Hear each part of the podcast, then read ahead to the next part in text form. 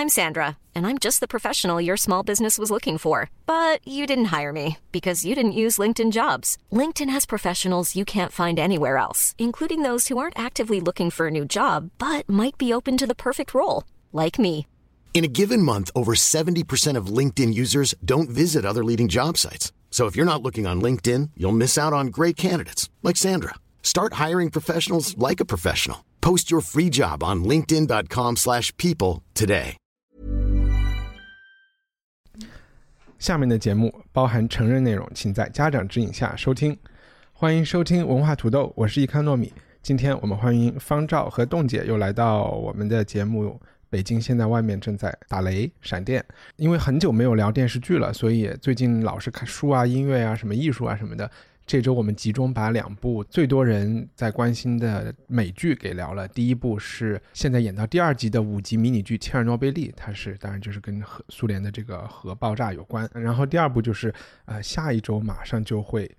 全剧终的《权力的游戏》。讲一下我们的时间，现在我们录的时候，《切尔诺贝利》我们看了两集，然后播出的时候会已经放了三集。呃，这期节目播出的时候，应该所有的全游都放完了，但是。我们现在只是看到了第五集，我们会后聊全游，而且也会包含剧透，所以请大家注意。我们就从切尔诺贝利开始，很多人开始跟我介绍的时候是恐怖片，所以我还等了一个礼拜都没看。啊，他说的恐怖应该是真实的那种，就是事件发生带来的那种恐怖吧。就是我我觉得这不是一个会让人看了以后很开心的一个作品。我觉得他做了很很大程度的去还原，就包括说那个年代的一些就是场景和整个的一个真实的一个状况。它里面的人物也应该是有现实原型的。他因为他讲的就是切尔诺贝利这个核核爆炸的这个事情嘛。我觉得比较惊讶的是在于他第一集就把这个爆炸就是已经发生的一个状态，就是他不是说。前面先铺垫一下，就是危机来临之前的一些状况，而是第一集就直接是危机，而且应对这个危机的一些一些反应都已经有演出来了。所以你能不能讲一下第一集发生了什么事情？第一集就是就是核 爆炸。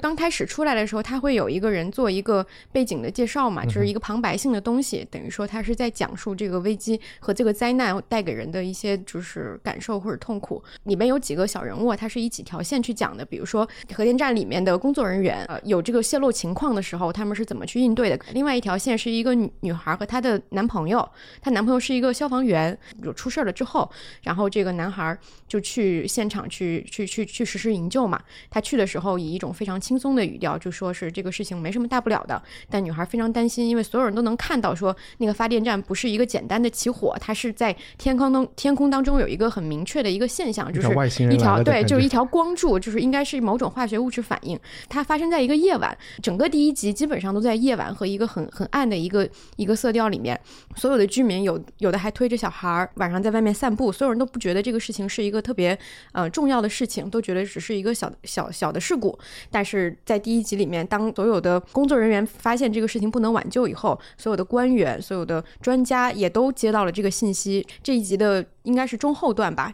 就有一个官员就发表一个就是慷慨激昂的一个陈词，就是说我们必须要所有人一起去应对这个东西。应对的方法就是我们要把整个城市封锁，不能让任何人出去。这就是第一集的一个状况，就是灾难发生了，整个城市却要封闭。OK，然后我补充一点，就是它的恐怖片的这个观感，有一部剧叫《The Last Ship》，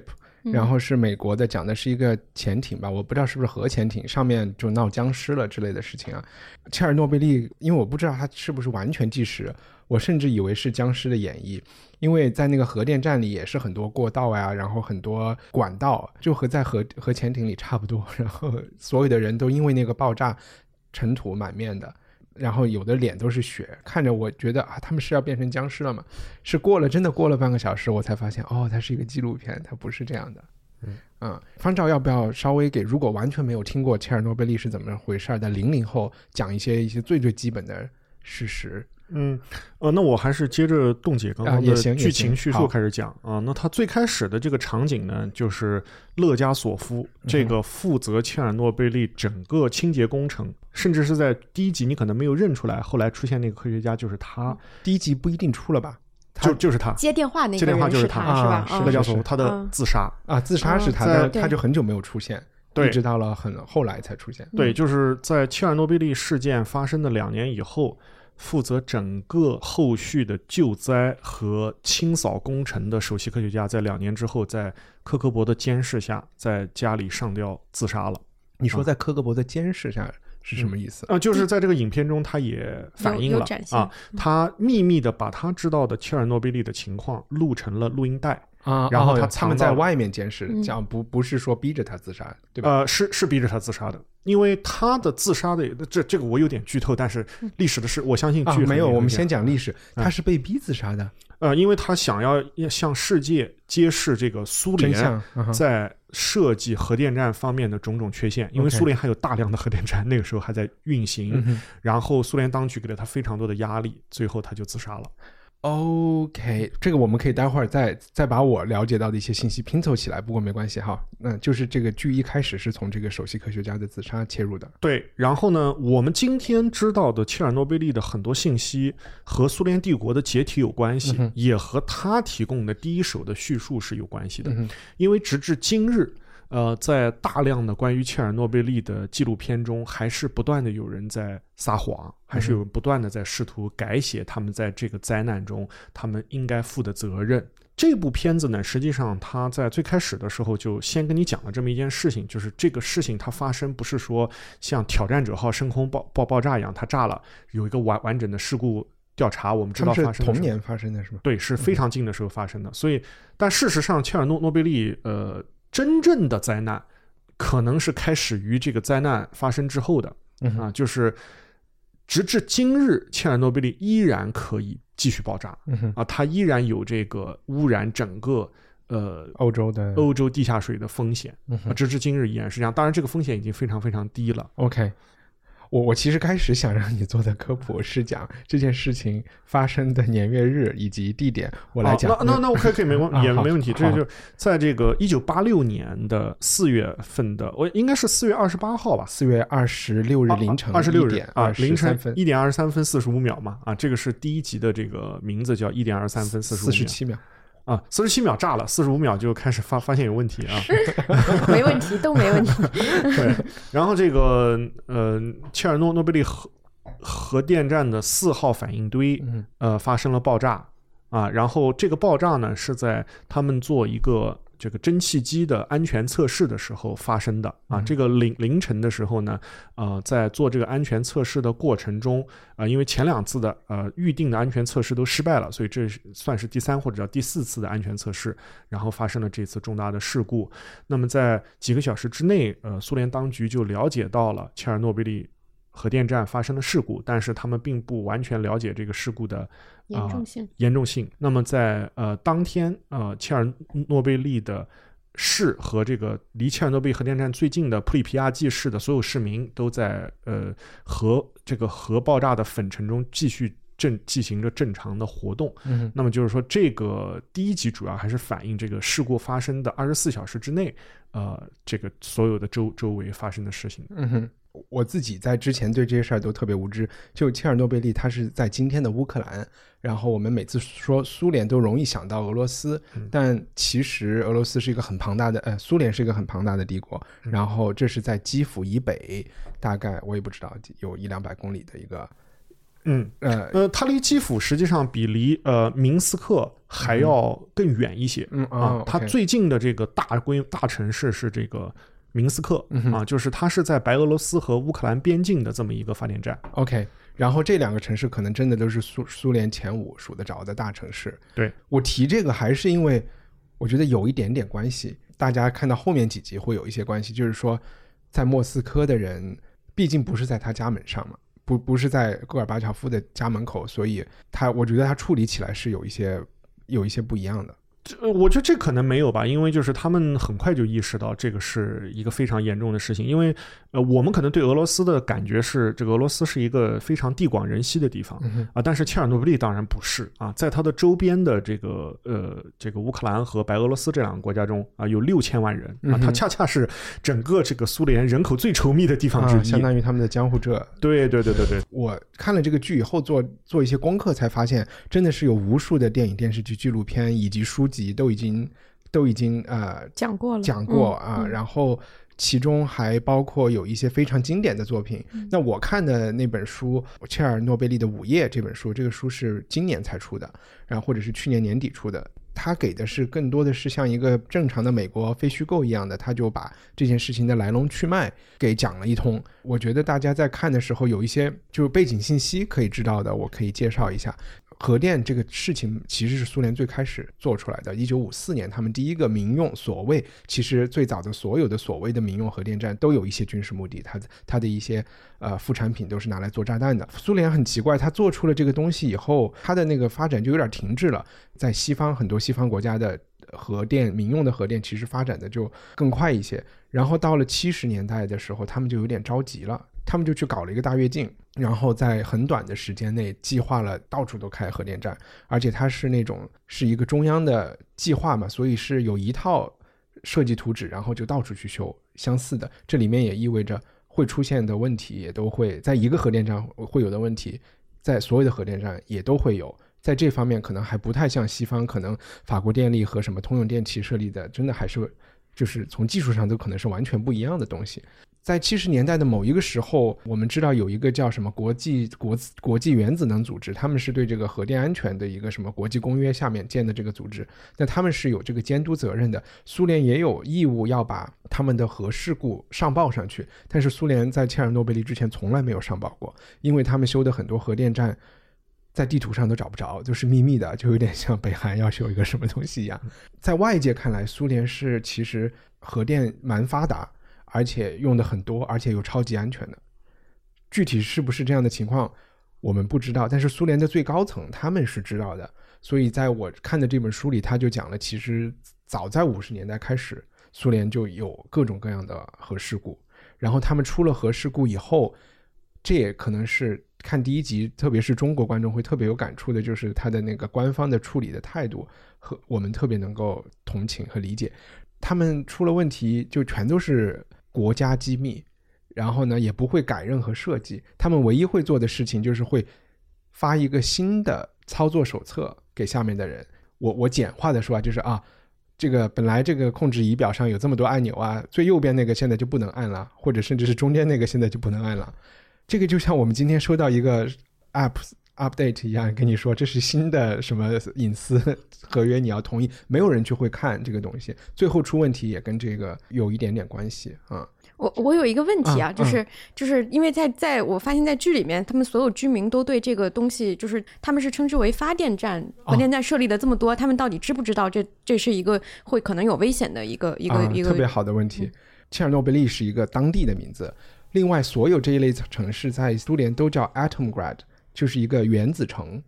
所以它就是一个全新的，就有点像那种酒泉什么卫星发射基地一样。以前就是什么都没有，零，就是那种相当于他们的纪委说我们在这修一个东西，哇，然后修了一个核电站，然后再配套第一个反应堆上线的时候有一万个宿舍。然后第二个反对反应堆的时候有两万个宿舍，再加一个学校，他们其实最开始就是这么去做的。这很像就是东北以前重工业什么，就是工厂小学、工厂子子弟，就是那种感觉，对吧？对对对。因为我我我看就是那个阿列克谢耶维奇那个书里面，他们就说到提到说，就是大家以前都觉得说原子是个好东西，就觉得说这个东西是好的，就是一定是科学的进步的发达的，但是他们没有想过说原子也有可能是原子弹，也有可能是就是灾难，就是我觉得。可能也就是说，他们可能对这个东西的危险的认知度并不是很够。所谓危险的认知，他们是肯定没有的。苏联在这方面虽然说是在全球，它肯定算先进的，但是和西方发达国家比，它还是相对落后。举一个例子，就是为什么苏联和中国屡屡要去真正的爆炸一个真的原子弹，就是因为他们没有呃电脑可以做这个模型，是叫模型吧？嗯，其实是蛮落后的。但是在这种原子城中。里边都是苏联天南地北的各种年轻人，都是在所谓的他们的那种，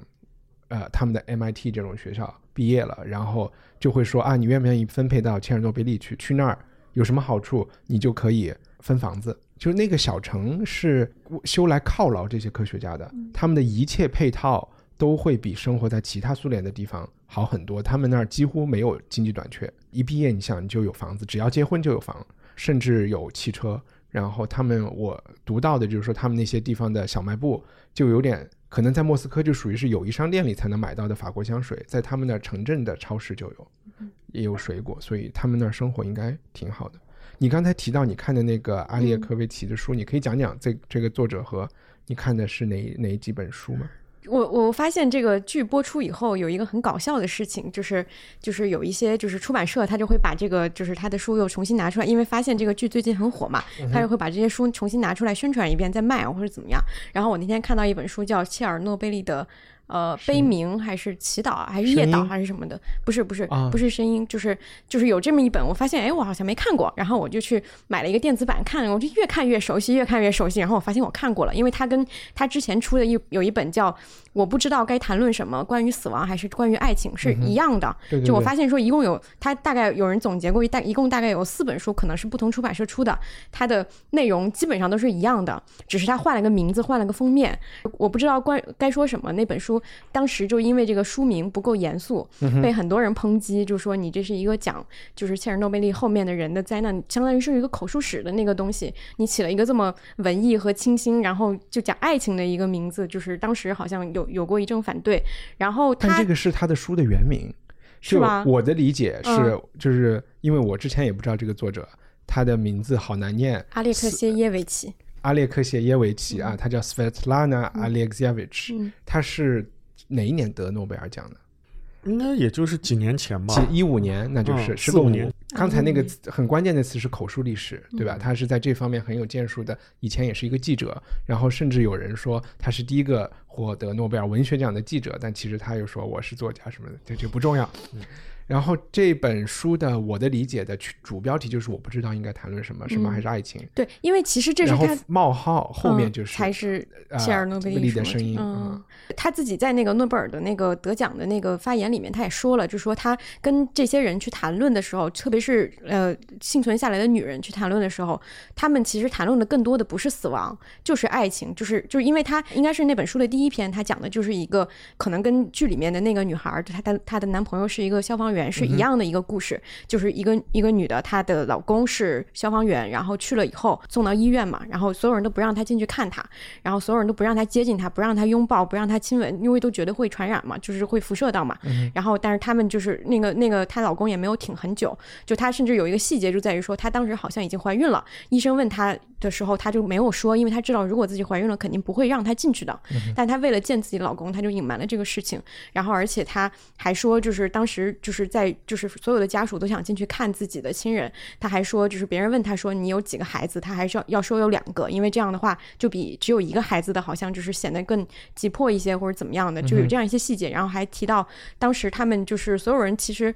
会给伤员喝牛奶，嗯，就是应该是一个误传的一个身上涂对对对对对，有一些这样的信息。然后最后她就是她的。老公就还是死了嘛？她第一篇故事就是讲这个，嗯，所以我觉得可能这确实也应该是她想要表达的一个主题，就是她的所有书其实跟跟你读的那个，就是说像一个非虚构来说，它其实不是特别的具有他的一个主观视角，他都是采访了很多很多人去讲一些很琐碎的他们生活里的一些事情，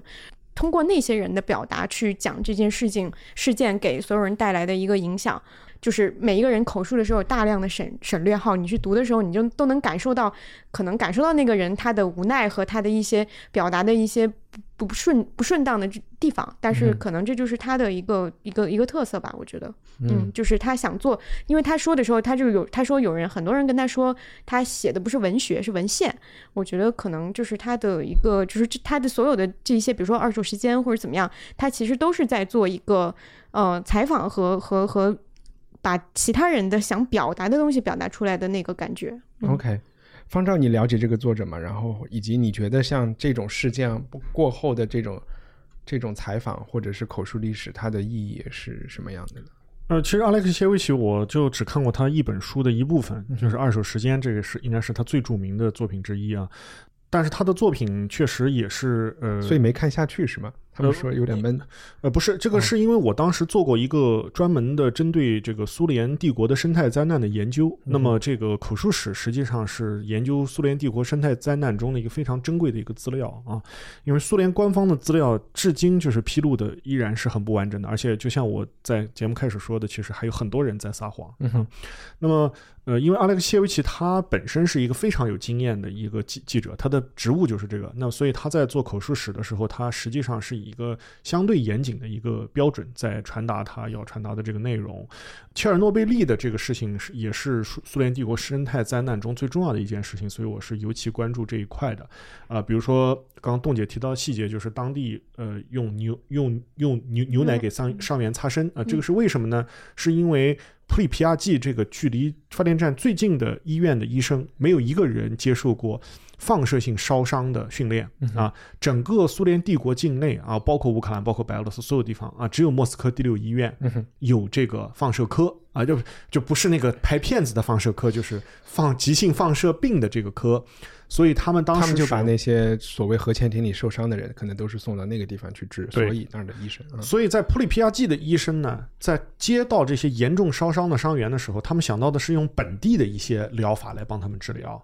啊，而不是用什么，就是说，就因为他们发现这些这些伤员都非常非常的痛苦，所以是一些民间偏方。对民间偏方，所以是涂涂涂牛奶。然后呢，呃，在这个片子中呢，他还有一个细节，就是说只有一个人意识到，他们这些伤员本身也是有放射性的，他们的衣服都是有放射性的，所以他们就把这些衣服脱了下来，把它扔到了这个地库里。然后在扔这个过程中，这些护士的双双手都被烧伤了，这也是真实的。这些衣服到现在还在那个嗯那个那个地库里。啊，所以就是呃，这些细节都是因为有这个阿列克谢维奇他的坚持不懈的这个采访和努力，因为他本身是白俄罗斯人，他是可以接触到这些大量的当地人，才能够得以呃为世人所知。而且当然还有一个便利的条件，就是这些受到就是普里皮亚季这些居民。他们在被撤离了以后，他们并不是流散到了各地去，他们被苏联政府安排到了一个新的跟普里皮亚季一样的城市，继续当发电厂的员工。天哪！对，所以就是说，呃，就是说，这很容易就是能够找到大批的当时的这个幸存者啊。当然，我们现在谈到幸存者，并不是说他们现在生活的很好啊，他们很多人都得了癌症。嗯哼啊，我也想补充一些有趣的细节，不仅是他们的衣服现在是。居里夫人的笔记本到今天都是放在一个铅的盒子里的，它还有放射性，就是起码是在，呃，他是法国人，英国人，嗯，法国人，法国人，OK，就是他的，他的就对他的笔记本今天还放在一个铅的盒子里。然后另外一个，我想我我我想补充的就是关于这个剧，就是说，呃，当地的居民有五万居民撤不撤离这个事情，起码现在到第二集，它都是第一集和第二集中提到的，那它的一个。一个环节之一，这里面又有一个也是我观察到的细节，就是我刚才为什么要强调乌克兰不是俄罗斯，就是说在他们终于决定要撤本地的这些人，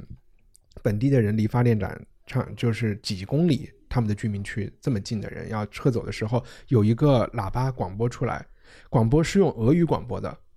然后很多年轻人就带着小孩都下楼了，当时就给了一个镜头。有一个老年人在在家里望着外面发生了什么事情没反应，我不知道他是不是想说有，也许这个人这个老人是一个乌克兰老人，他是不懂俄语的。啊，这个不是，这是因为在在大量的采访当中，只有一个老人留在了普里皮亚季。啊，他就是那个人，他就是那个人。然后两两星期之后他死了，就只有一个人，大就是百分之九十九点九的人都听了这个广广广播，这也是一个非常神奇的事情，就是说广播说。呃，那个大家拿一个箱子，不准带宠物啊，然后我们上车，然后所有人就说哦，那好，我们就上车。但是乌克兰是有他们自己的语言的，对吧？那当然了啊，对他们来说，但这些都是移民啊，他跟本地人其实对，他有可能跟本地人。OK，那你看，就是这种 境外势力过度解读别人。然后，那另外一个我要不刚才没有讲的就是苏联在核工业最开始发生的时候。呃，在五十年代，他们是用的战犯去挖铀矿，然后挖完了以后，因为战犯是有年限的嘛，他们刑满应该释放了以后，就把他们全部迁移到相当于北极圈里边去了，就是他们讲苏联的呃东北，这样他们就不可能跟外面联系，因为五十年代你如果不当面说，你也没有办法写发邮件给《纽约时报》。其实这个开始还是蛮蛮残酷，哎，一直到最后，一直到最后也很残酷，也是非常残酷的一件事情啊。嗯，然后就是第二集，嗯。我觉得它每一集其实都还肯定是时间线上是非常扣人心弦，但是每一集我是觉得稍微是也侧重点是不太一样的。嗯，第一集如果说我们看到的是这种官僚的他们的谎言以及他们的自私，就是只想自己自己的位置是怎么样，然后不顾老百姓的生死。第二集我们看到的更多的是从更基层的反应。第第二集其实动姐没有看，我也可以简单介绍一下剧情。就是第二集的最开始是出现了一个新的人物，是白俄罗斯原子能研究所的一位女性科学家啊。呃，这个人在。就是历史上来讲，她并没有这样一位女性科学家。但是呢，有有一个是事实，就是刚刚一帆提到了居里夫人啊，这是一个非常奇异的现象，就是在前苏联的高能物理学领域，有大量的女性科学家在服务啊。她的这个女性的比例是远远超过西方其他的呃国家的，因为居里夫人从就是在小学课本里，在苏联就激励着这些女性，包括中国的。现在的原子能机构中的这个女性是比例是非常高的啊，这是一个给很多就是数学好的女性啊，这个一个特别大的一个榜样啊。那么另外一个领域在苏联就是女性比例特别高的，就是即便他们知道居里夫人是怎么死的，他们不知道，他们不知道，他们只知道居里夫人很伟大啊。教材里没有讲这个啊。另外一个就是医学，而且最有意思的是这个莫斯科第六医院的负责这个放急性放射病的这个主任医生，她就是个女性。啊，他们他就亲眼见到那些年轻人，呃，因为在你受到急性放射病辐射以后，你最开始感受不到，然后你才会感受到一个你生不如死的从内部开始的这种蚀骨的，呃，这种灼伤啊，然后这个他们谈笑着进入了这个医院，然后他们非常想非常快就就希望赶紧死了算了，就是这样。她也是个女性，所以就是说，这个这个角角色虽然本身她是她的原型是一个男的，但是有一个女性科学家进来，然后她就告诉了 Legasov，就是这个负责的这个人说。这个核电站现在你把它的这个火稍微浇灭了一点，但是你会引发更大的危机，因为你浇下去的硼砂会变成熔岩，会使底下的水，就是底下那个水箱里的水引起第二次爆炸。这个第二次爆炸会炸掉一二三号核电站，然后生活啊 对反应堆，生活在乌克兰和白俄罗斯的这个六千万人将会全需要全部撤离，而且这片土地将会一百年都没有办法。有人居住，而整个欧洲大陆都会受到放射性粉尘的这个覆盖，这个整个欧洲大陆都会变变成高辐射的区域，你就真的能进入一些电子游戏里面的这种，嗯，这种场景了。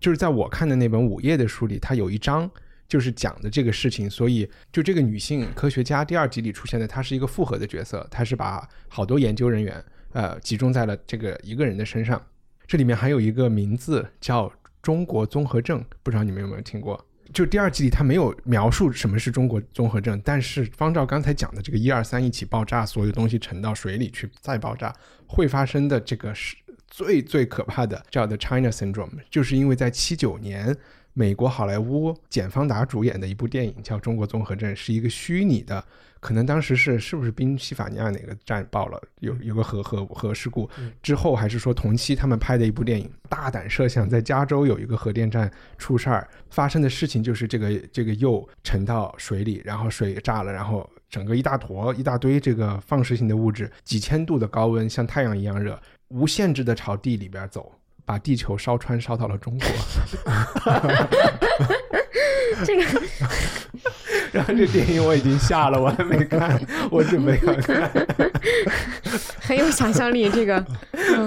但但这这样的事情并不是不可能的啊！我就就必必须我必须得得说，就是说，其实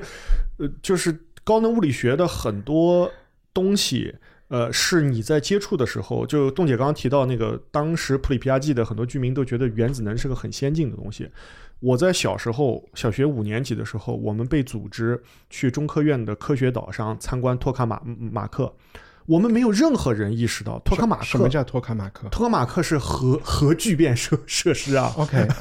那比核裂变，他说啊什么广广，嗯，这这个是广岛的什么四百倍？是 fusion 是吧？对，fusion 是 fusion 是 fusion 啊，嗯嗯啊，那那可不是四百倍啊，那可能是四万倍啊，可能是啊，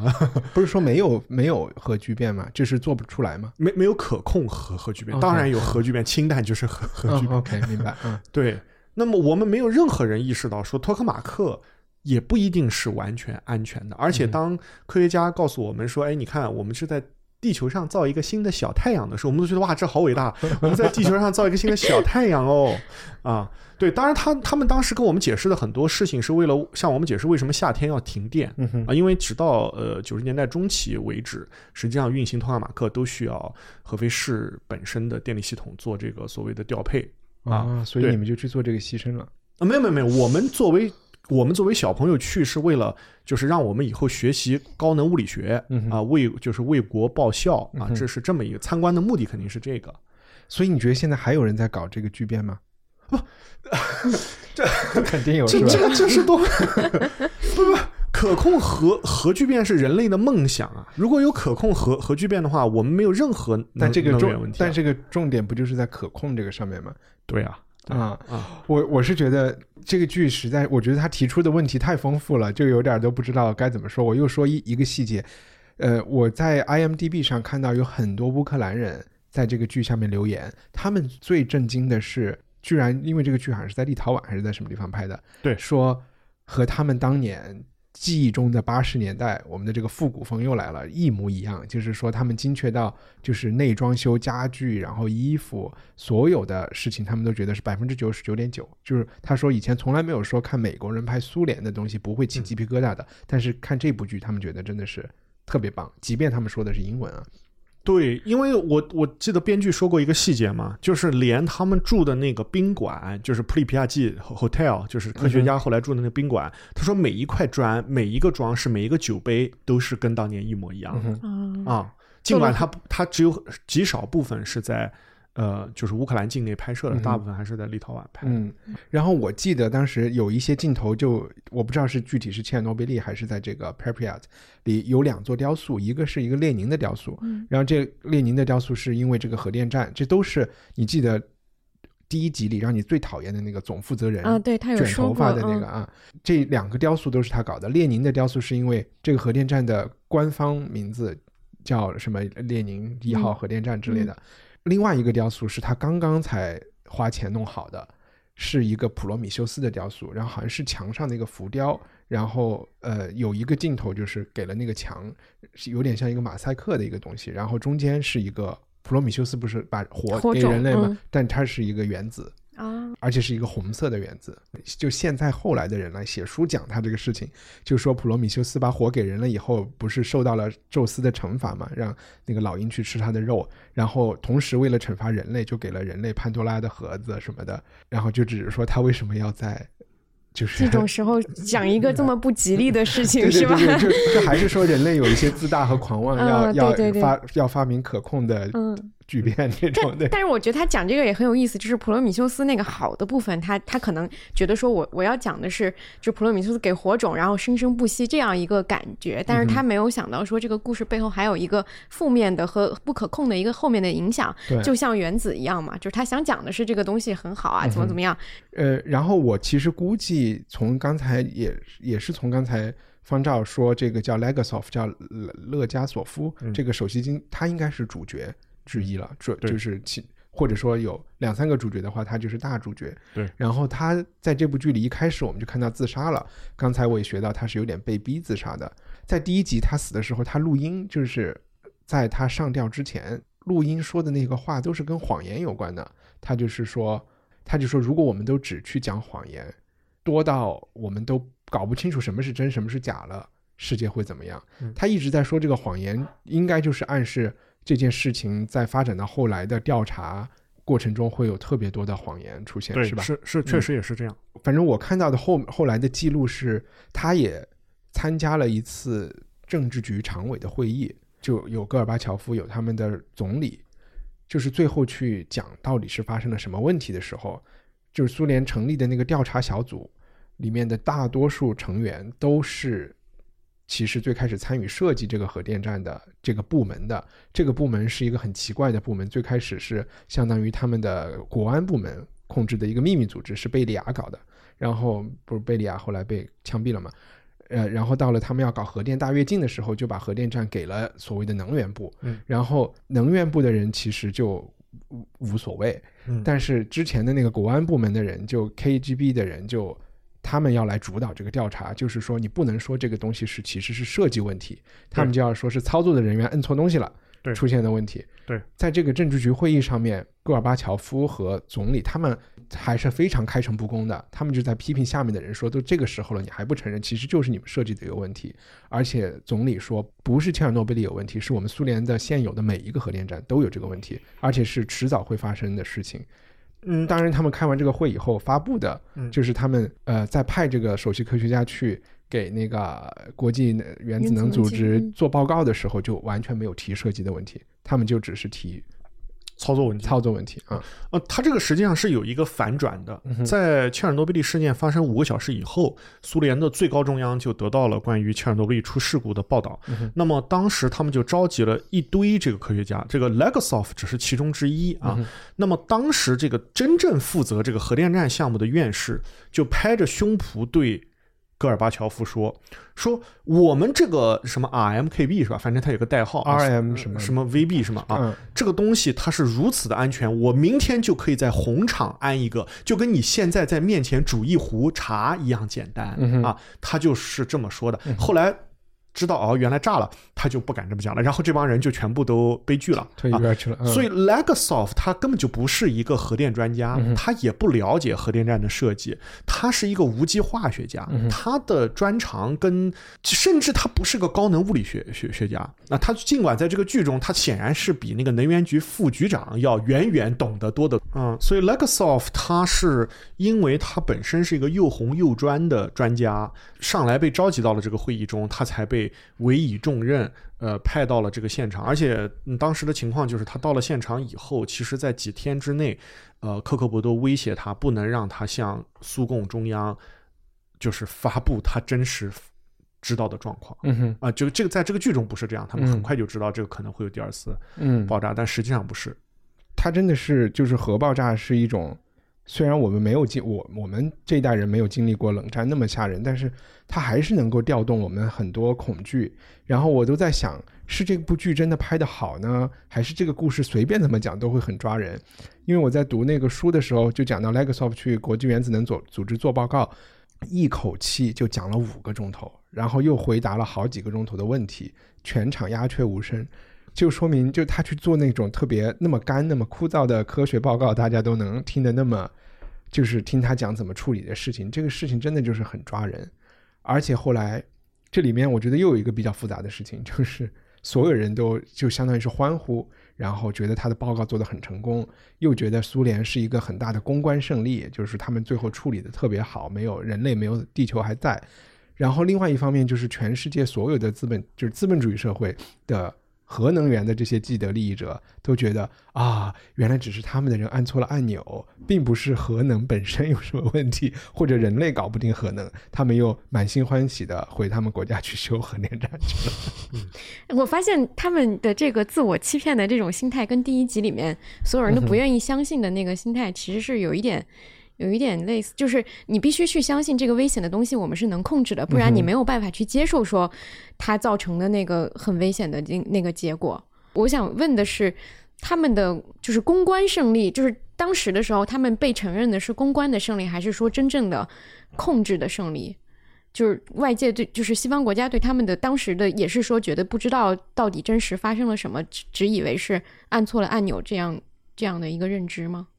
就是在爆炸发生后的那一年，在八六年，我的理解是，西方的所有的信息来源都是来自于俄罗斯。告最开始是什么都不说，后来就是通过俄罗斯的官方新闻。当然，最开始我们知道，最最开始是因为呃，瑞典的核电站或者是他们检测检，他们会定期的查，每天都会查这个泄露嘛。他们以为自己泄露了，这个是最开始为什么西方的新闻然后逼迫报道出来，然后逼迫苏联报道之后呢？也就没有什么新闻了。之后就是说，呃，国际原子能组织派人，以及美国外交部派了一个人去。但是去的这两个人，其中一个 Hans Blix，他就是后来去伊拉伊拉克查，也是他嘛。对。然后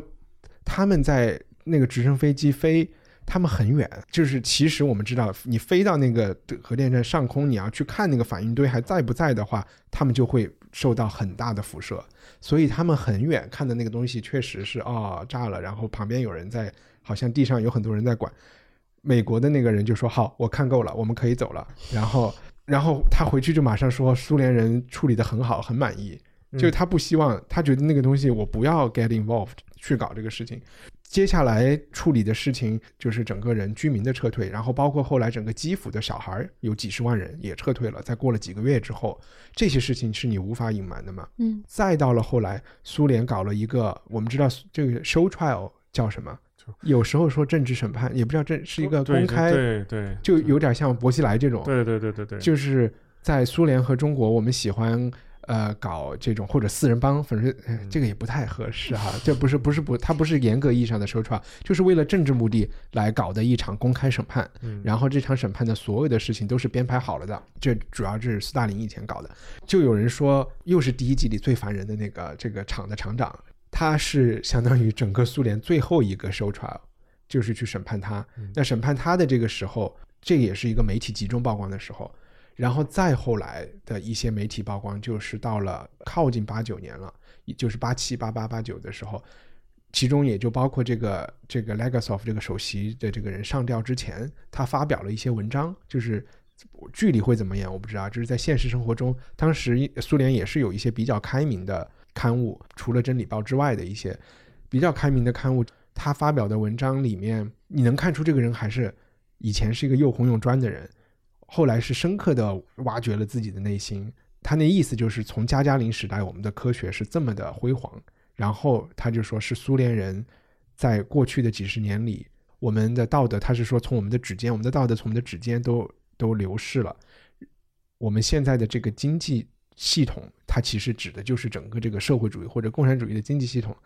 意味着切尔诺贝利这事情这件事情是必然会发生的。所以在他去就是在八七年或者是去写文章的时候，他已经都能够跳跃出技术性的问题，对吧？他觉得那种技术性的问题的出现是这个经济制度和这个缺乏道德感的这个。大家都像你说的一样的去讲谎话的这个社会，毕竟必定会发生的事情。对，那八七年中国科大也有一位教授能够脱离技术感的来谈论问题，是吧？他恰恰也是一位物理学学家，尽管是天体物理学家。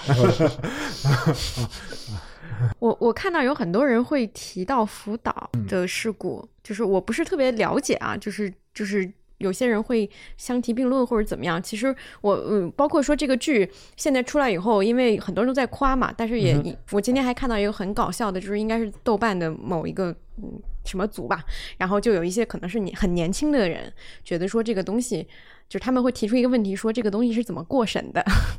就他们提出了就是这样一个问题，然后过审？对对，然后下面的人对他们会天然的觉得说这个东西很敏感，然后下面就会有人说不是每个剧都需要去过审。对，然后有有一些我我看到说有一些很很年轻的一些人，就是他们会分析很多这个片子里的这个剧里面的政治元素，包括像你刚刚提到的什么语言这个东西也对他们来说很敏感。比如说为什么在里面的人说的是英语？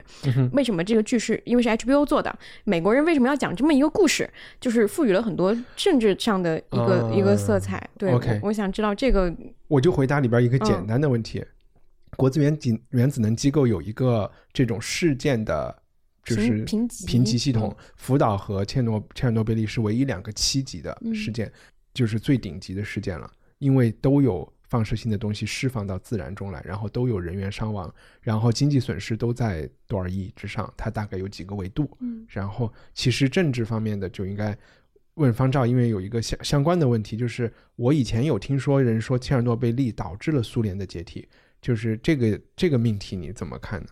嗯，我我觉得栋姐刚刚还有几个小问题，我也可以一并回答一下。一个就是说，大家为什么说这个剧里面大家都说英文嘛？是因为这个剧的制作人在最开始是想了两个方案，一个是希望大家说带有这个俄式口浓重俄式口音的英文，后来发现呢，这些演员都太努力了，天天就在练练台词，以至于表演的都不自然了，所以最后他们就放弃了这个第一个方案，就是叫他们正常的讲话。那而且之前美国也拍过一些关于前苏联题材的电影。影，他们也都问过那个当时的一些制作人，就是他们都说，呃，其实美国观众就是难看他们普通说英文的样子。如果你强迫他们说那种俄式英文，反而效果不会好，因为好莱坞实际上是有巨大的演员库，可以挑到就是苏联裔的，就他可以整个班子全是苏联裔的，是没问题的啊。那么这里面没有回答的问题是。他为什么不拍一个全是俄文的呢？因为其实，在今天，我觉得 HBO 的观众是可以看，就好像 Narcos 一样。呃，这个就。就是说，他就挑不到那么多会说俄文的演员了，他就只能去挑俄罗斯演员。对，他就只能去挑俄罗斯演员。那么这个是跟他制作有关系的。那么当然就是说，这个剧最开始在做的时候，其实呢，这个编剧是没有意识到它和当代政治有这么强的相关性的，因为他在制作的时候是二零一五年，那个时候 Trump 还没有当选 所以什么谎言，我们经常说谎啊，然后他就变成事实的，什么 misinformation 什么，这些都是他当时就想了就写了的。但是在中国是永远适用的啊！对对对，当当然，这个跟中国就又又又是又对他们也没有意识到这个在中国能这么火嘛，对吧？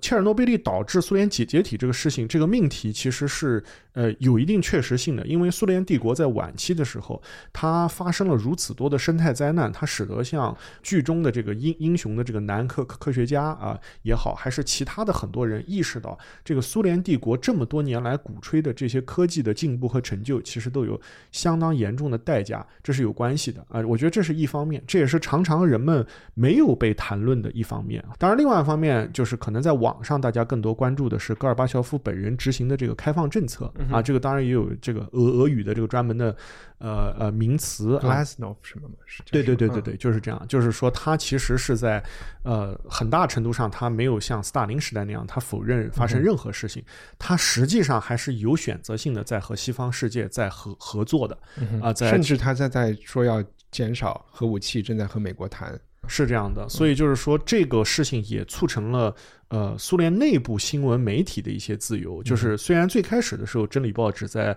第三版的一个豆腐块一样的地方说切尔诺贝利发生了一个事故，但后来其实，比如说举个最简单的例子，我们今天之所以知道那个爆炸的缺口长得是那个样子，是因为在爆炸发生的很短的时间内，塔斯社就有记者赶到了现场。拍摄了当时的照片，这些所有的照片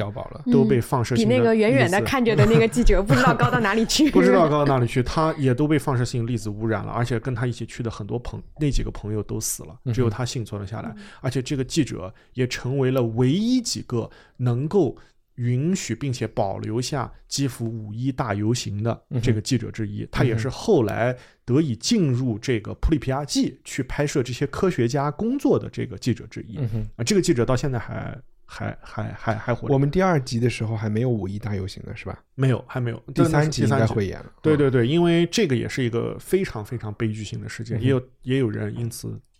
自杀。在这除外，在一九八七年、一九八八年还发生了什么事情呢？就是在苏联的边缘地区，有大量的环保主义者开始能够以环保为名，呃，就如果我们谈论一个新变化的话，就不说什么贝加尔湖的大面积污染，什么这些这些就是老生常谈的事情，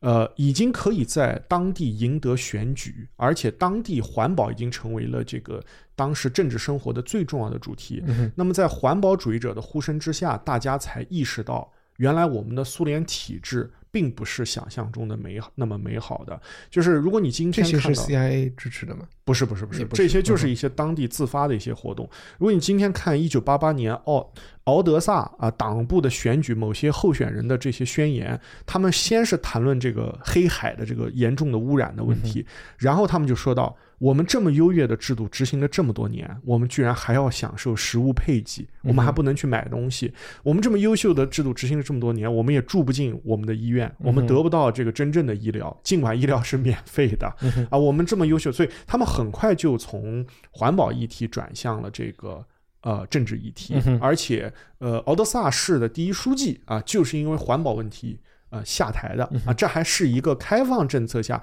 被委任过去的，没有住在无产阶级大道的这么一个书记。那么很快，在这个苏联的边缘地区发生了就是我们看到这个帝国解体之前的种种的这个迹象，就是很多地方的人起来开始反对中央计划经济给他们的项目。啊，这些项目一般来讲都是化工项目啊，都不还不像原子能这么难以解释，在受到抵制以后也没有能够呃实施下去。但是苏联帝国呢，也面临着一个就是就是所有的这些我们现在叫发展中国家，它也是个发展中国家的典型的这个问题，就是如果不不去污染的话，它就没有生产，这两者是并行的。呃，在这个所有的这些争论的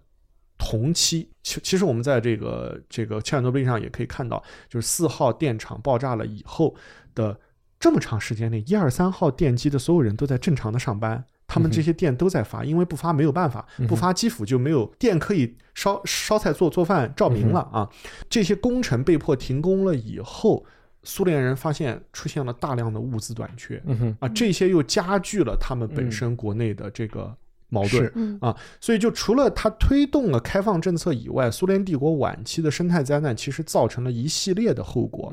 而且还有一个后果也是今天苏俄罗斯这个带有历史悲剧。国家的一个小小的缩影，就是当环保主义者、当改革主义者上台以后，他们真的就和美剧里面演的那那些，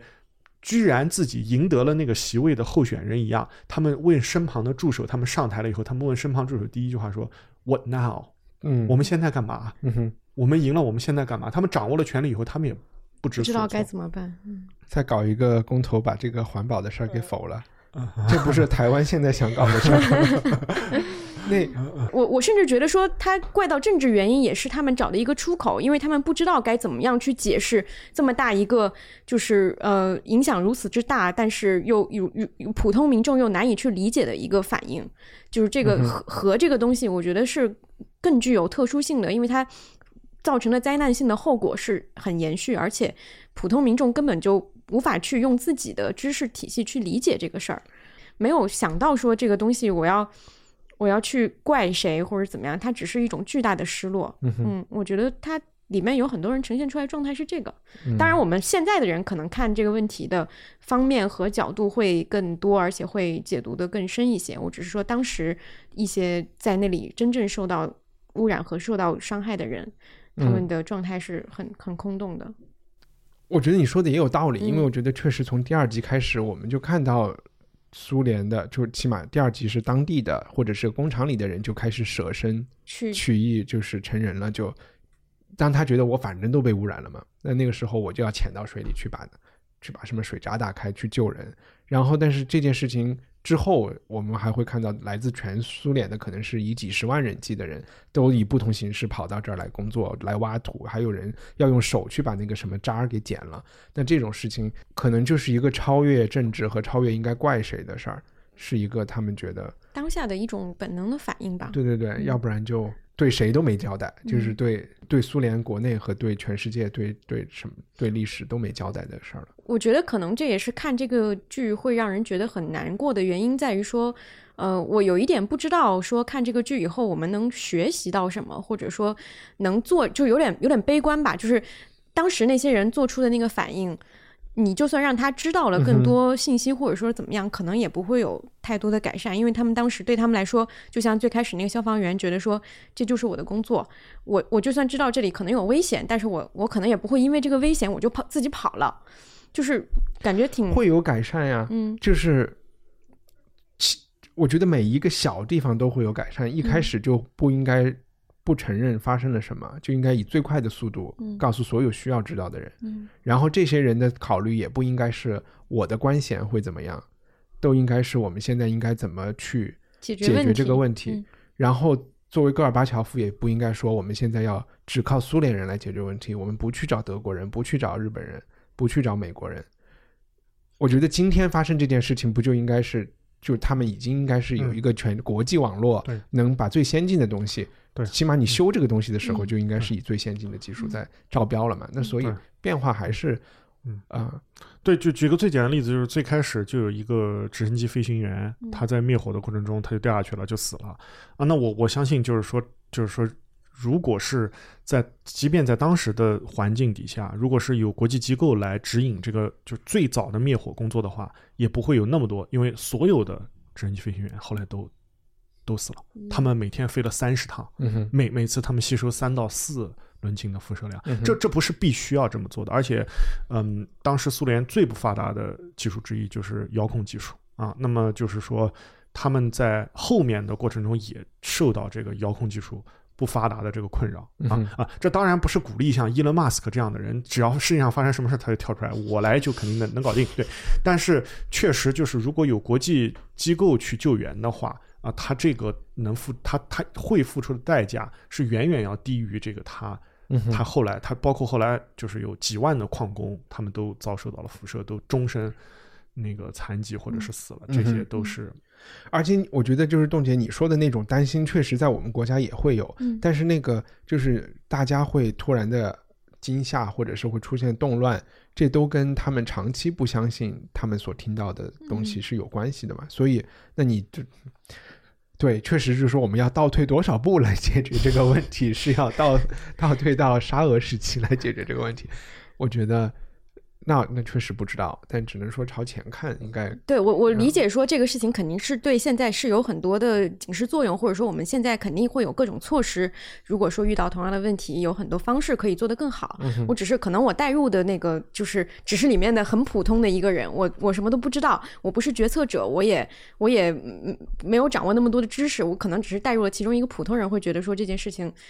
那你不觉得在公司里做事儿都会有这个问，都会觉得？我我不说这点，哦，就是就是什么雪崩什么没有一片雪花是是无辜的是吧？对，我觉得这个这个是是是肯定是不能这么想的。嗯，好啊，我们要不要赶快跳到第二个话题？全游。好的。嗯，刚才那个反正是 HBO 每周二播，然后基本人人每周三就出来了，然后。呃，我们现在是看了五集全游，这这次全游被骂的非常厉害。嗯，我先简单的问一下，你们也是不喜欢吗？相对来说，我其实还行啊，我是挺喜欢的。嗯，我其实我我我甚至不是很理解，就是为什么大家这么这么对激动的在嗯呃，你我是非常不喜欢的啊。那好，那方丈你先来，呃，我们你是想让我们先说好，还是你先说不好？嗯，我可以先说一下为什么大家现在这么愤怒吧，就是因为我也是其中之一。呃，一个就是说我们都爱的人，他现在变，他现在变成了一个不可理喻的人啊。你说丹尼吧？那当然了啊，对我一直没有很爱他，不好意思。对他，他是一个这么有同情心的人，他是解放众生的人，他他又长得又好看，尽管他嘴很大，但是他表情在他要解放众生的那一刻，你难道没有看到这个种子吗？啊，你你先让，我觉得先让他说完吧。我也我也跟你有一样的。然后那个，然后就是那个，然后我另外一个失望的地方就是说，剧中很多人的行为就突然变得特别的特别的机械。就比如说克里冈在第七季之之前，他都没有说我要去复仇，但是突然他就他就天天就要去复仇，我就要去打机器人儿啊，然后我还要变成那个我和。我还要把呃，就是我还要变成施瓦辛格，因为我把那个机器人推下去了，然后那个机器人可能掉下去，但是他没有掉在岩浆里面，他可能最后变成半个在城市里面走啊。然后那个 Jon Snow 的复活本来就是最大的失望了，现在他那个作为一个小男朋友又被他的。姑姑就是就是杨过和那个那个小龙女的故事有没有发生，对吧？我们又很失望。然后，对啊，就就所有的发展都是在呃做一些就是特别牵强的功课，然后为了给我们一个惊一个惊喜一个转折。惊喜和转折分别是什么？就是就是就是黑化了呗。黑化，OK，嗯，那你希望它应该是什么样发展？呃，就就我有一句话，我其实不是太同意，就是因为现在特别多人都都在还有一集的时候毅然弃剧了，是吧？啊，所以就很多人反驳这些人，就说啊，你们现在才弃剧啊，就是即便是马丁大爷来来写，也不会比这做的更好啊。我说过这样的话，你 你什么意思？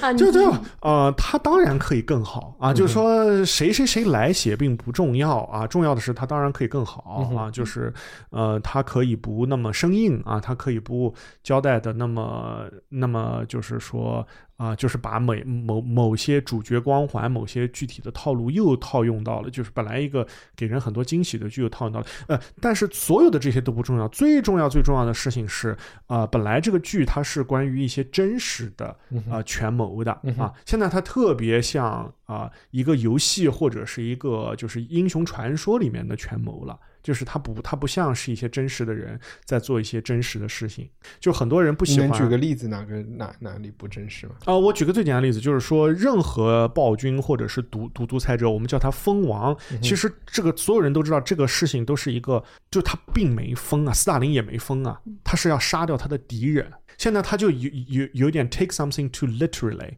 就是他就觉得龙妈能真正变疯。这不可能是这样的，龙妈她不可能去屠城，因为没有看过希特勒的那个视频，被人贴了很多字幕的嘛？那个啊，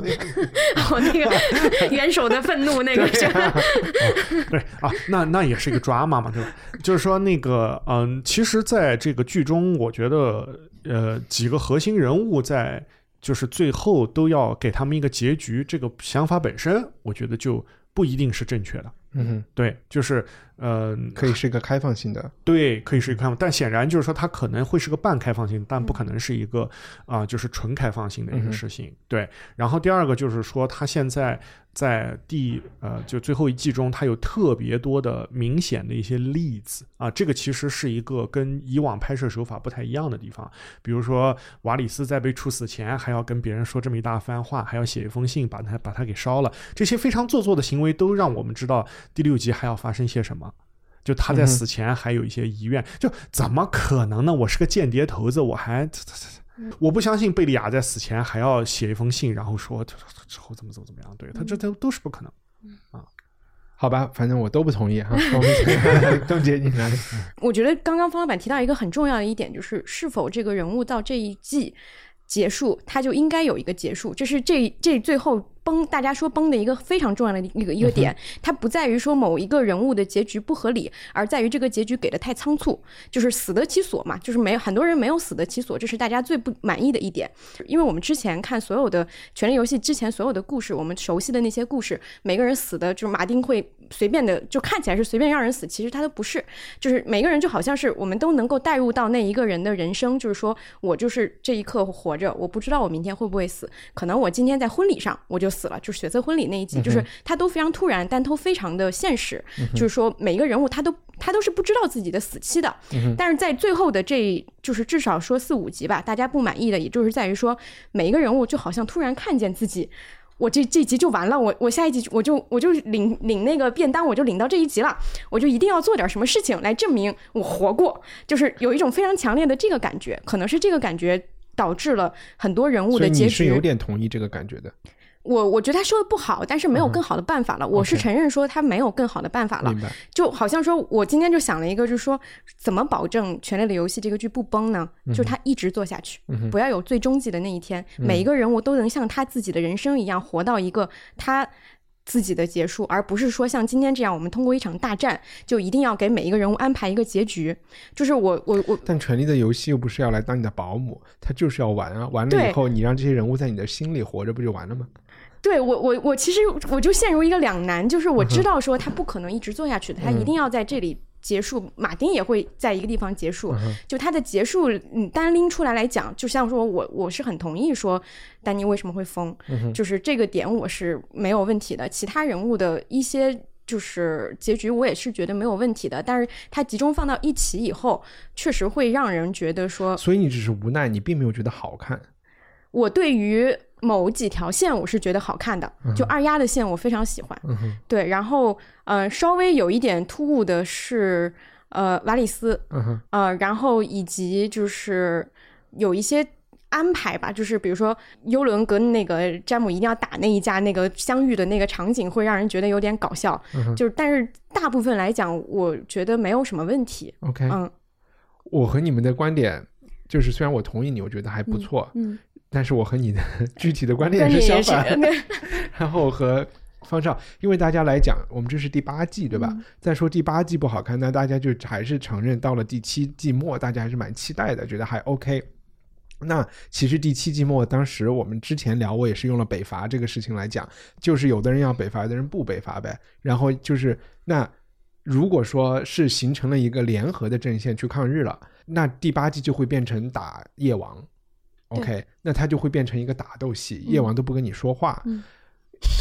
对吧？那这个点很重要。然后你那你要拍多少集打斗呢？你也不想老看准备，第一集那个准备已经都让人准备都受不了了，太压抑了，就早点打呗。那既然没有组成联合阵线，大家都知道先打夜王，然后再打 Cersei，再打 Cersei。我觉得这个事情是就很清楚，就很清楚。那夜王的那一集，说实话，大家还是看得很嗨的，就是因为他太突如其来的，就是就被解决掉了。夜王死了以后，这个剧对我来说发生了一个很大的变化，就是在之前我一直觉得剧组要讲一个全球变暖的故事，这个故事在。到第七季结束之前都是成立的，就是说你相不相信有夜网这个东西，它对我们是威胁，我们要不要联合起来放放下我们的就是成见，然后先去面对这个呃存亡的危机？那这个危机一旦完了以后，整个故事变成了关于什么？我就觉得就很有趣，就是第八季先让你看了那个危机的解决，然后它又变成了一个新的东西。对我来说，我开始说我不太喜欢阿雅的戏，嗯，然后。我喜欢 Varys 的戏，但他那个戏只是第五集的一个小情节。我就觉得最感兴趣的就是 Cersei 和 Jamie 的戏，他们的关系，以及 Danny 和 Jon Snow 的关系，对吧？现在就是这两个关系，我又觉得这两个关系都非常有趣，然后都是我想看的。所以在第八季里，我觉得它的变得阴暗了，变得就是整个的光线的亮度变低了，然后情节发展的感觉有点慢，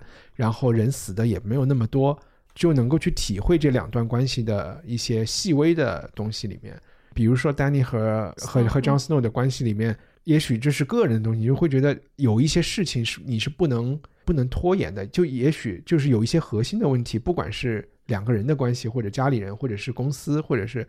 就如果你意识到你们之间的关系，或者有一件事情一个特别重要的事儿，嗯。很多人都会选择去拖，嗯，拖延这件事情，我不去处理，不去解决，就是他们俩到底要不要谈恋爱，然后他们俩到底要不要抢权，这些事情他们不谈。Jon Snow 都是就是说我先去搞革命，我们先把这个夜王杀了。反正这一方面我还是会觉得，那你就看你的命运，你逃脱不了，你最后要去面对这个事情。嗯，而且这一点里，我也会觉得他们俩可能在谈恋爱方面不是特别成熟的人。按理说，他们俩在当当当权者的方面也不是很成熟。对，我就觉得，呃丹尼心里难道不知道他和这个人没搞吗？他还去追求 John Snow，对吧？John Snow 都有一点放弃了，就说我就当你的一个，我就但我就支持你，你是我的女王就好了了。就并不是他们做的都有多对，而是反而他们在中间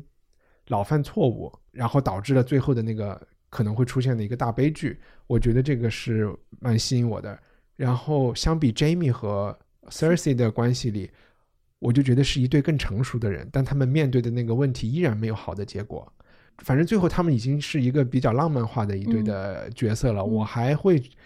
我还会觉得挺感动的。就是说他们，就是 Cersei 的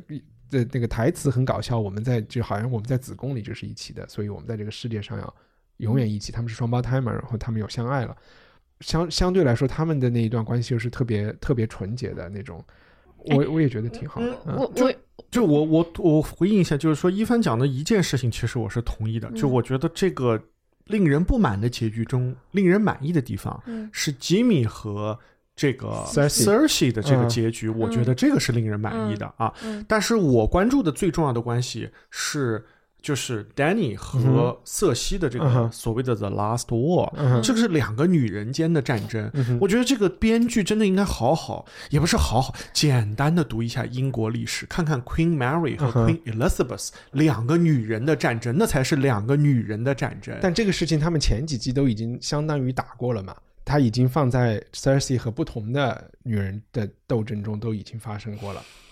嗯，但是在这个时候，他最像是这个 Mary 和。呃，Elizabeth，因为他从法国回来，对吧？然后他有继承权，但是那个结局是多么的出人意料。那个那个中间的情节，他们互相之间的通信是多，就是今天读来依然是让你觉得多么的心悸。然后他们之之间，当然，呃，这个从从某种意义上来讲，这个也不可能完完全照抄，因为毕竟当时苏格兰和英格兰的军事实力是不不对等的嘛，就不像罗罗马有核有核武器，对吧？能能放核弹啊，所以就是说这个。不一样，但但是就是他没有，就他没有细节了，就他缺乏细节了。然后他太急着给每个人安排一个 ending，所以你说其实最大的不满意是他回避了两个大 boss 的直接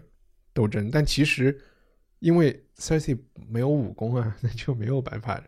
直接斗争。嗯，他是这样的，就是说他把这些呃，就是权谋从现在这个里面就撤出去了。我觉得好像 Cersei 变成了一个技术论者，然后就说对，然后他们就说：“哎，我们有天蝎，我们梆梆梆就能把它把它龙龙射下来，我只要一发就可以把它打打下来。”就啊。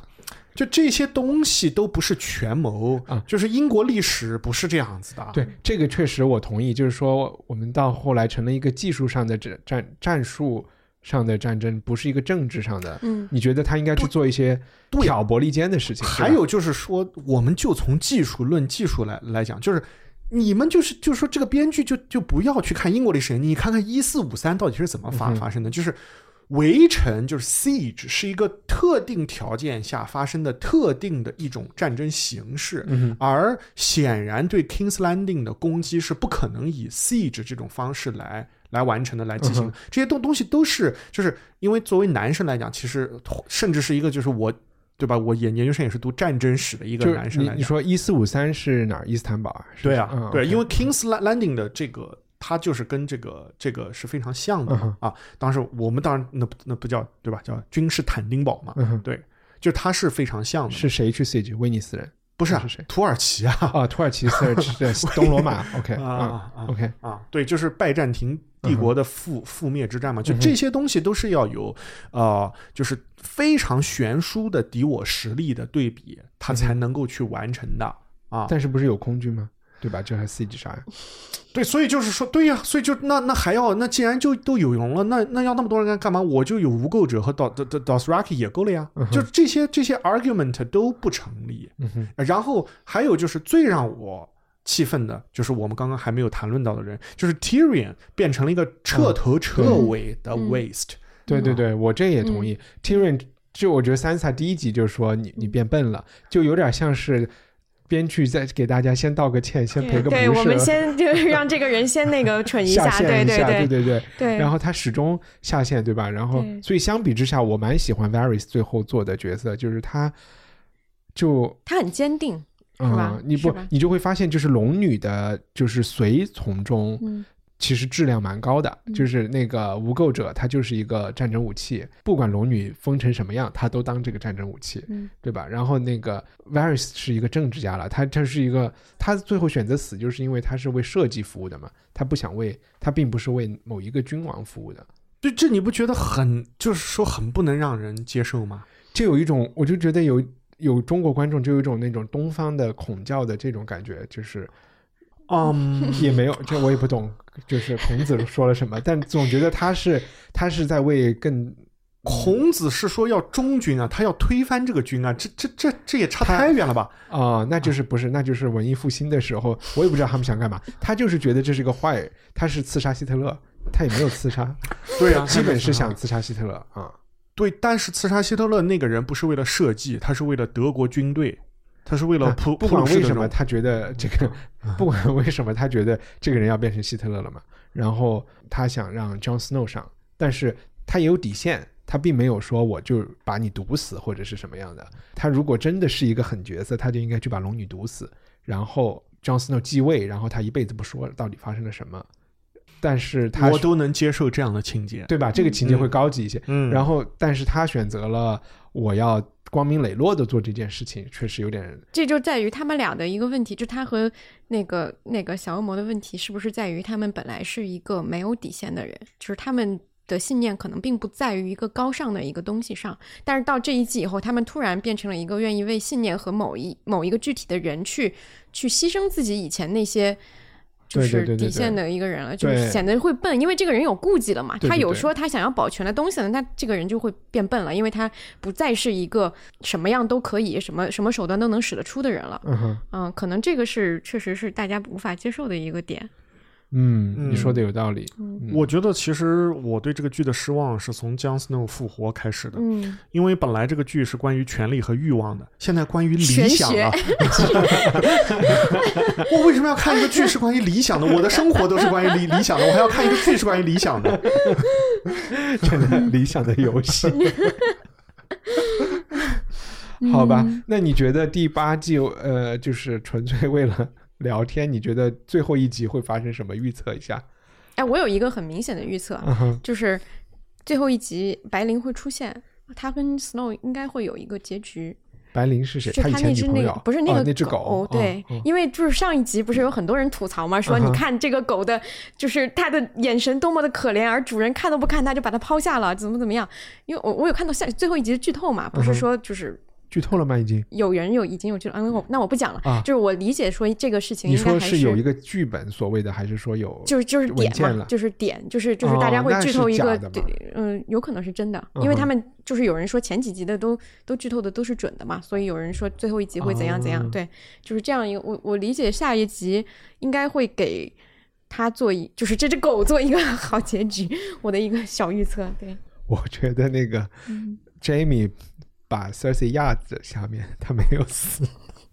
所以最后一集他们能从废墟中再走出来，然后完成完成那个方老板的愿望。呃，我对下一局预测还是就是呃，Varys 他布置的那个计划实施了，嗯啊，这个是一个，大家应该都知道这个消息了。对，然后另外一个就是说，Sansa 他肯定是要承担一个更主要的一个角色，他会吗？他不就当一个北方的王就完了吗？哦，这个这个我倒觉得不一定，他还到南边来，他在他在南方任何合法性都没有。呃，对，但但但但但是这我觉得不一定，就是本来这个七大王国也都混乱了嘛，啊，对啊，然后这个我觉得还有就是说白白灵这个线是一定要重新呃复现的，因为就是乔乔治马丁之所以会写这个冰与火之歌，他的原因是他他先想了这个呃冰原狼和。这个这家孩子的这个故事，然后以这个第八季，他是一个爱狗人士，所以一定会给一个好的结。对对对，因为从第八季从第一集开始就是模仿那个第一季从第一集开开始嘛，所以他一定是要有这么一个就是就是结尾。就我觉得，但但就这些东西，就让我觉得他的所有的这些编剧的想法都太做作，就是他好像是拟好了大纲，然后往往里面填内容这种这种手法，而不是说我在做一个创作。嗯哼，嗯，所以那那个龙女会死吗？我觉得肯定会死啊！就阿雅肯定会把他杀了嘛。不，还有可能大团圆。我们还没有看最后一集，但我我忘记刚才这录完了，那就忘记回应。就刚才我在说希特勒会不会就会不会疯掉这件事情，我觉得斯大林完全可能会疯，他们都有可能会疯。就是这个疯是讲，就是说他的感情在他们的决策中扮演的那个角色是他，甚至他自己是意识不到的。就他觉就是你。我们任何人在做任何决定的时候，他都可能我在合理化我的决定，但是背后就有没有感什么样的感情因素，有没有在驱使我去做这些理性的合理化，是是很难说的嘛。然后在文学作品里，你就往往会出现，最后你会发现，其实他的真正动机是复仇，是就是很情绪化的一个对，丹尼去屠城做这件事情，他是他真正生气的人是 John Snow。就是我为什么觉得好看？也许是我脑补，就是到君他屠城君临城，是因为姜思诺拒绝了他，不是因为他，因为明显不是为了打胜这场仗，他也没有那么恨 Cersei，他跟 Cersei 之间就是无就是一个我要把你干掉的一个事情，他跟 Cersei 之间没有深仇大恨，就说也有，但是我觉得他是一个相对冷血的人，但是唯一能够让他那么非理性的做事情的人，就是因为在这他们。打仗之前，对 Jon Snow 他们之间的那个、那个、那个互动的那一分钟，实际上是分手了嘛？就是他变成一个恋爱脑的一个角色嘛，就是就是相对来说，就是在于说大家能不能接受他变成一个恋爱至上的一个人，或者说是很在意这方面。他他其实是信任缺失了嘛？他包括 Jon Snow，包括他在北境感受到的那些敌意，包括他死了一条龙，就是就是我我觉得各种小事情对是有一个激化的一个过程的，但是可能方老板并不同意这个过程。然后他就会说是像伊丽莎白一世一样。行，我就把脸涂白，我这辈子就嫁给英国，这就是我当王的方式。对呀，他那个选择是合理的呀，但是这个龙妈这个选择是不合理的呀，这这这这是区别啊！不，但我就是说他在那一刻，他就是各种心理的因素的积累，对他来说，他已经他没有未来，他也不在乎自己的形象，他也不在乎那些了，他就是有愤怒。每个人的那个愤怒，他可能就是天然的。他发泄愤怒就是这么发泄的，因为他就是太苦了嘛，他觉得他自己一生。嗯，我觉得比较合理的方案就是他肯定是会先喷这个红宝嘛，嗯哼，因为瑟西在里边嘛。嗯哼，然后喷完红红宝以后，他可以干任何事情嘛，就是就是说搞一个大审判纽伦堡，哎对，就是就这些都是都是可以可以解决的啊。嗯，什么龙不龙的这些事情都都都都都没关系的，都没关系的，这这这都不重要啊。就是他就是驾着龙，然后把 Kings Landing 就都烧了，这个就是就是特别做作。但我换一个问题来，就无他的各种不满中，他跟 Jon Snow 没有在一起，肯定是对他打击最大的，这你承认对吧？对我承认，但是他怎么在镜头前面表现他的这个愤怒呢？他必须要通过一件不合理的事情来表现，因为他们当时就立刻去打仗了，这件事儿就没有没有立刻去处理这件事儿，但这件事情是他揣在心怀里的一件事儿，憋呃憋屈着。如果是这样的话，那这个编剧就不应该让他安排他讲那句台词，就是他说，呃，既然人民对我没有就是啊呃敬意，那么他既然他们不不爱我，那就。那那么就让就就 let it be fear。他应该说 then let it be，而不是 let it be fear，就是哇，哎呦，我我我我要杀人喽，我要杀人喽。就是啊，好吧，你的要求有点高。嗯，对我们，我觉得我们都有一点考嗯考虑到说这是倒数第二集了，就是这个意识会影响我们的一些关注的一些感受，就是没有没有，我觉得我我完全没有，我我能理解那就是嗯你的、你解释的，但是我觉得其实他在最后还开启了那么多新的东西，我也觉得嗯很嗨。啊还还有你们俩没有我这么爱龙妈啊，我觉得。啊，对对，那是可能是一个 决这定这是一个性因非常决定性我我的因素、啊。我一直都不是，就像你 我们开始的时候提到说他一开始要做一个那样就是纯纯就是善良那样说我要我要他一开解放始就不所有人，对，他就不善良啊。就嗯。学我们问，就你学历史的哪一个农民起义的人，哪一个说自己要解放全人类的人，没有。最后结局不都？对，最后是是一个好人的结结束的呀，这不都很明显的吗？他是一个没有灰度的人，他的那个正义感的那个绝对，嗯他是一个 absolutist，那这个就好不了。但哪一个声称要解放全人类的人长得像 Emilia Clarke 这样的？他们都满都满脸包，然后特别胖，然后那个天天喝酒吃肉。贝隆夫人还行，好的吧？圣女贞德就应该圣女贞德嘛。嗯哼嗯，好好好，那那我们就聊到这里。反正其实今天放这期节目的时候，一切都已经是历史了。好呀，那我们下一期再见。谢谢豆姐，谢谢方丈，谢谢。谢谢。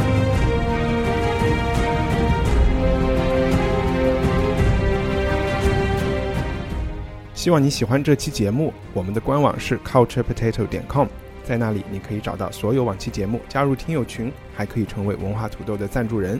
文化土豆是一档由听众出资制作的播客节目，已经持续了九十八期，我们真的需要你的加入，谢谢。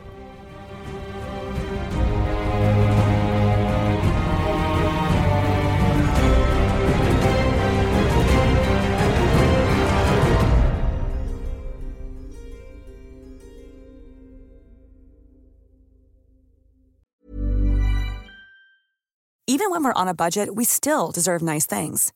Quince is a place to scoop up stunning high-end goods for 50 to 80% less than similar brands. They have buttery soft cashmere sweaters starting at $50, luxurious Italian leather bags, and so much more. Plus, Quince only works with factories that use safe, ethical, and responsible manufacturing. Get the high-end goods you'll love without the high price tag with Quince. Go to quince.com/style for free shipping and 365-day returns.